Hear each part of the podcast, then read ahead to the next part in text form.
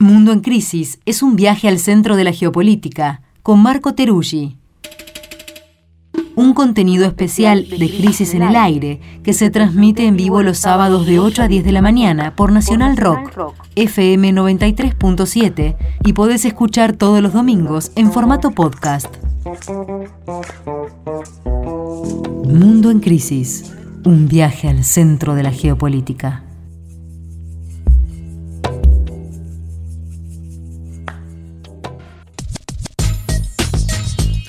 Segunda hora de Crisis en el Aire. Bienvenidos a quienes se suman a partir de las 9 a este programa. Estamos aquí en nuestra sección Mundo en Crisis con eh, tema central, elecciones en Estados Unidos, pero primero han vuelto de Brasil los compañeros. Venimos hablando bastante de Brasil también el otro día en la presentación hermosa que hicimos del número 54 eh, en la tribu. Se, habló, se discutió un montón sobre Brasil, pero bueno, un pequeño comentario como para sostener la continuidad de este programa. Sí, la verdad que se hace difícil, ¿no, Marco? No hablar de Brasil en este contexto, pero el martes son las elecciones en Estados Unidos, donde va a seguir un poco valga la redundancia, la seguidilla de la ultraderecha con fuerza, pero bueno, lo que, lo que vimos esta semana, para hacerlo muy corta, eh, en Brasil es eh, el triunfo impresionante. Hicimos una transmisión increíble desde, San Pablo eh, con varios medios.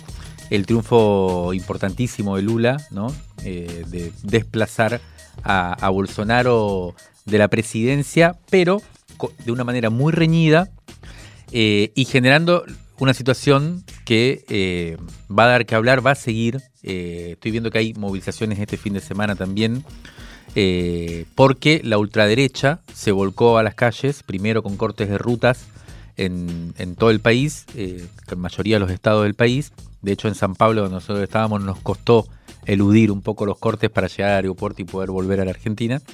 Eh, y después con una movilización muy grande también, ¿no? Eh, frente a los, varias movilizaciones frente a los cuarteles, directamente frente a los regimientos militares de cientos de miles de personas, diría yo, pidiéndole al ejército intervención federal, es un poco la consigna, eh, sin necesariamente, creo yo, aunque sea aude, sino algo así como un cuestionamiento directo sobre la lógica electoral y la dinámica democrática, digamos, electoral. Así que es un escenario muy impactante porque de hecho Bolsonaro estuvo 48 horas sin emitir palabra, eh, pero cuando lo hizo avaló más o menos la transición, o sea, no está resistiendo, no parece estar resistiendo Bolsonaro y sus aliados eh, la alternancia, a regañadiente lo está haciendo, pero aparece como una cantidad de gente eh, en la población eh, de ultraderecha, incluso intentando, como si uno pudiera decir, desbordar a sus propios dirigentes en el desconocimiento de las elecciones. Así que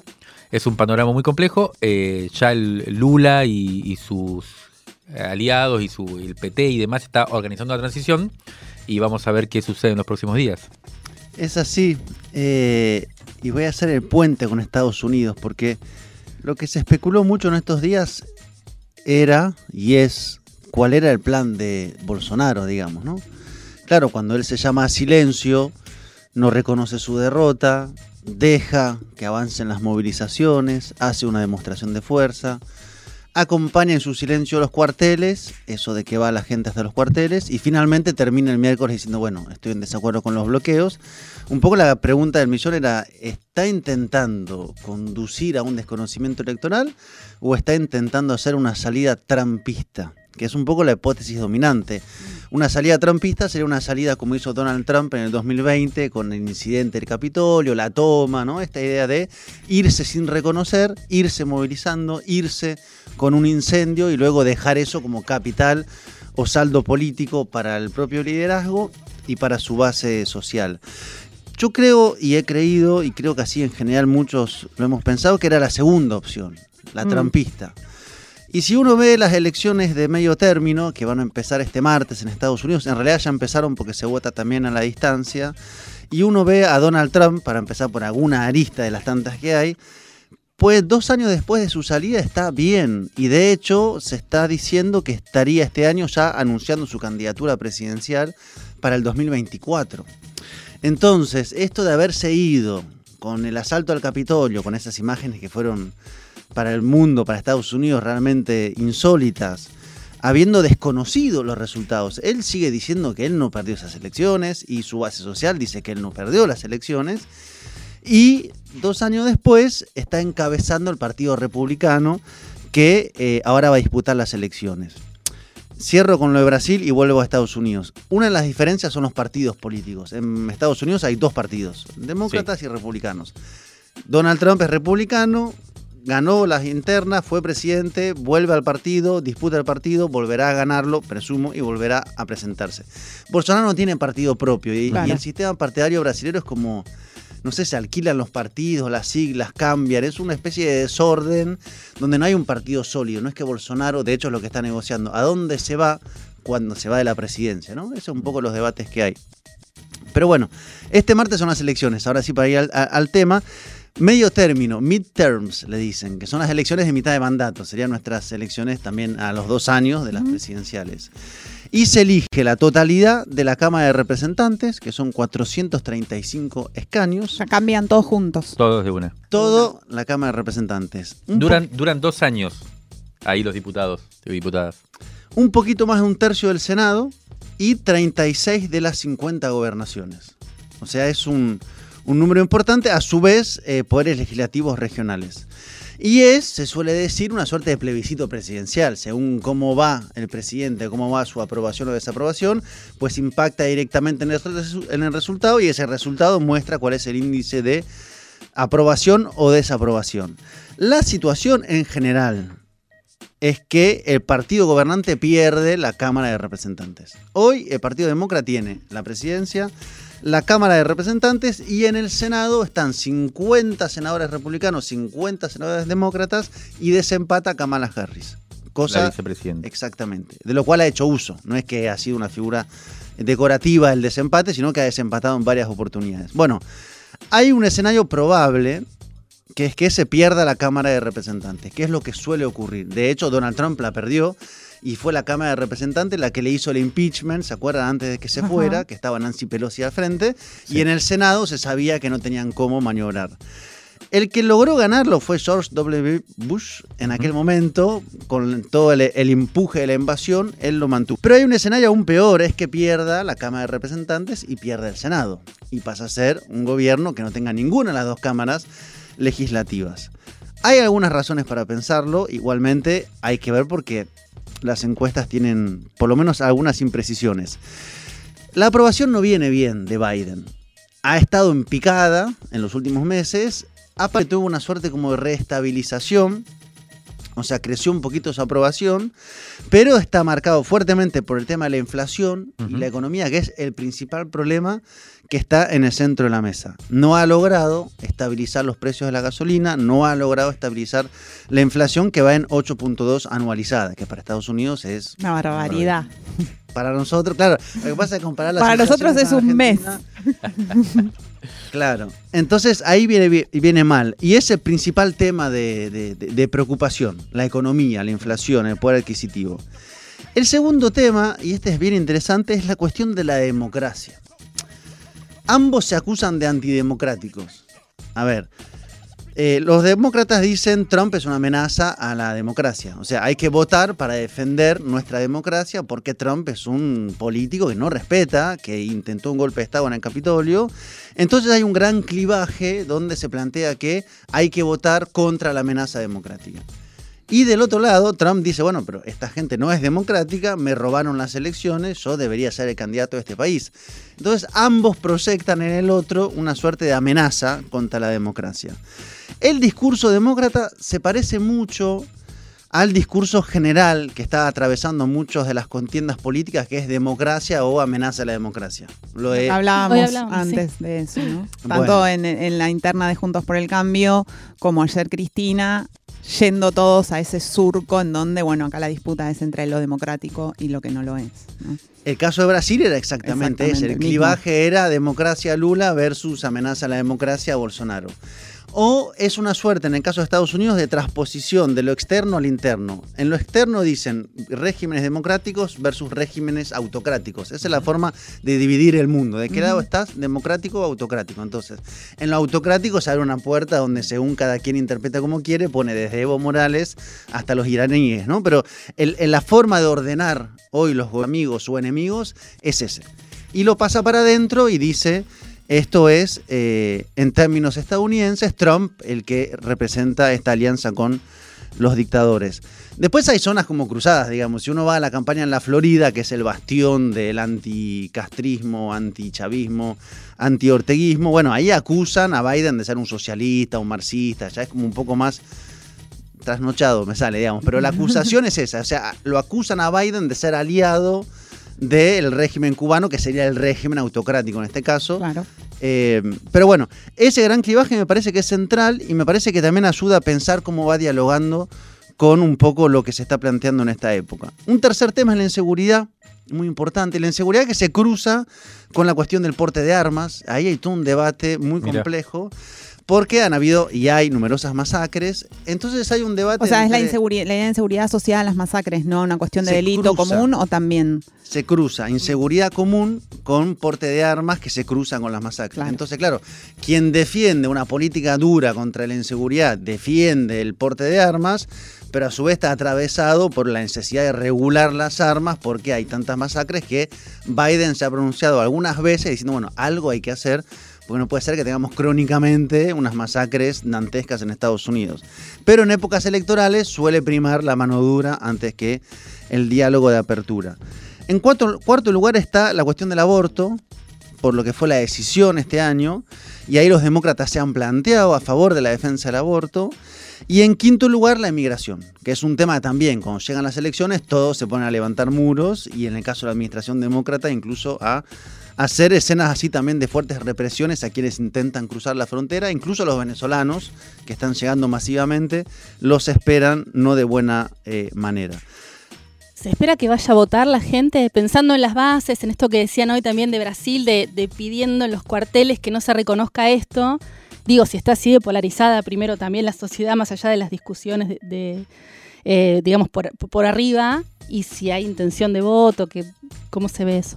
Sí, hay, cuando fueron las últimas elecciones salieron varios materiales que plantean una idea fuerza, que es que Estados Unidos es un sistema democrático que desincentiva la votación. Ya el hecho que se vote un martes, un día laboral, legislaciones, por ejemplo, que si usted fue preso o presa no puede votar, ¿no? Hay una serie de mecanismos que hace que en realidad sea una democracia de baja votación.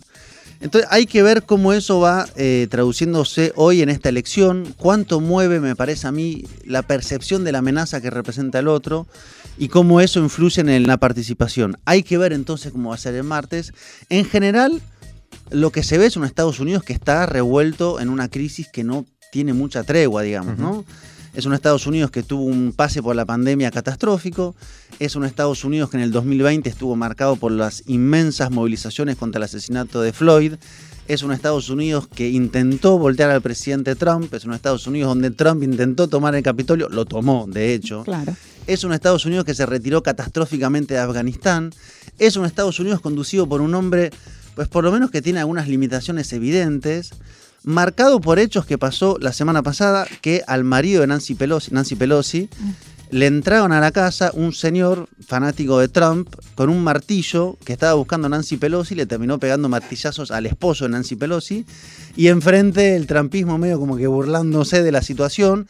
Entonces es una, digamos, una crisis a mi modo de ver muy expuesta, muy como y a las puertas de una a las puertas de una guerra nuclear, ¿no? Estados Unidos. Bueno, esa sería la otra gran variable. Y respecto a justamente lo nuclear o lo de Ucrania, ahí da la impresión que no hay como un gran frente de crisis interna. Es decir, la guerra se mantiene lejos, no ha tenido costos internos para Estados Unidos, no han vuelto soldados en ningún frente, porque formalmente no hay un envío de soldados a ningún frente. Está evidentemente la cuestión del aumento de los precios petroleros, pero ahí intenta maniobrar a Estados Unidos con varios países como Irán y Venezuela. Eso se va a saber los resultados seguramente después de las elecciones de medio término. Como que ahora han ido moviendo piezas. Pero tampoco le sirve al gobierno como para su propia propaganda, ¿no? ¿O sí? ¿Qué cosa? La posición de Estados Unidos en la guerra. Le, le- le- Es un elemento. le- le- le trajo a favor. Le trae a favor la cuestión de, de pelearse contra la principal autocracia del mundo según Por la, eso, en, la en- narrativa en- en la narrativa de Trump, eso sería a favor del gobierno, digamos. Trump es el único que se opone a la guerra. Y que dijo, si yo hubiera estado no hubiera pasado esto. Y él dice, hay que sentarse a dialogar para terminar con esta guerra porque esto se va a ir eh, al carajo. Tremendo. Entonces la voz que dice, hay que sentarse a negociar es Donald Trump. Es por lo menos llamativo. Claro, los, de- raro. los demócratas en realidad lo que hacen es eh, as- a- eh, asimilar a Rusia con Trump, digamos, ¿no? O sea, estamos luchando por la democracia en Europa y también acá.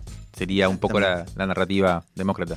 Porque además, según esa narrativa, eh, Putin fue el que se metió en las elecciones del 2016, le pinchó los correos a Hillary Clinton y jugó a favor de Trump y Trump jugó a favor de Putin. A todo esto, recordemos que cuando le hacen el impeachment a Trump es porque Trump hablaba con Zelensky, recién electo, para hacer un juicio contra el hijo de Biden porque estaba metido en un negocio turbio en Ucrania. Digamos. Todo eso es un... eh, ¿Cómo es que Es dicen en increíble. Venezuela? Un pozo, eh, caimanes del mismo pozo, como se diría. Caimanes Caima- del es mismo buena, pozo. me gusta, buena me los imaginé. Eh, entonces, claro, ahí Trump sí tiene ese discurso. Y ahí, claro, mirándolo, digamos, desde una perspectiva, a veces uno se encuentra con algunos discursos y dicen, bueno, pero lo que plantea Trump, más allá de lo que efectivamente piense o pensaría hacer, a veces parece un poco más sensato que un discurso incendiario del progresismo estadounidense. Bueno.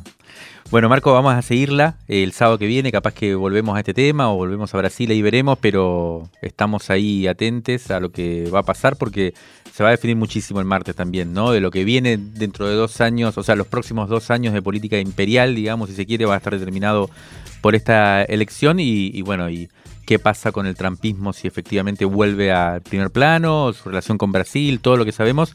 Así que, pero se nos acabó el tiempo ahora. Así que nos vemos el sábado que viene. Dale, cómo no. Un abrazo grande.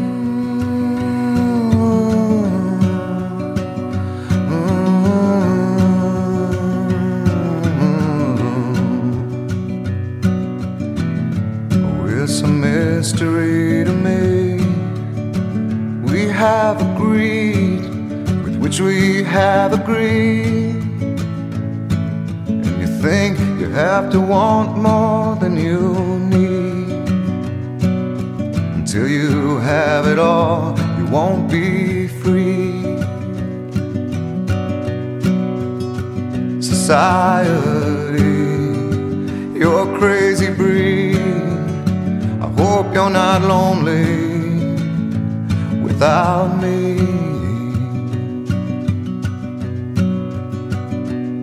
When you want more than you have, you think you need. And when you think more than you want, your thoughts begin to bleed. I think I need to find a bigger place. When you have more than you think, need more space. Society, you're crazy breed. I hope you're not lonely without me. Society, crazy indeed. I hope you're not lonely without me.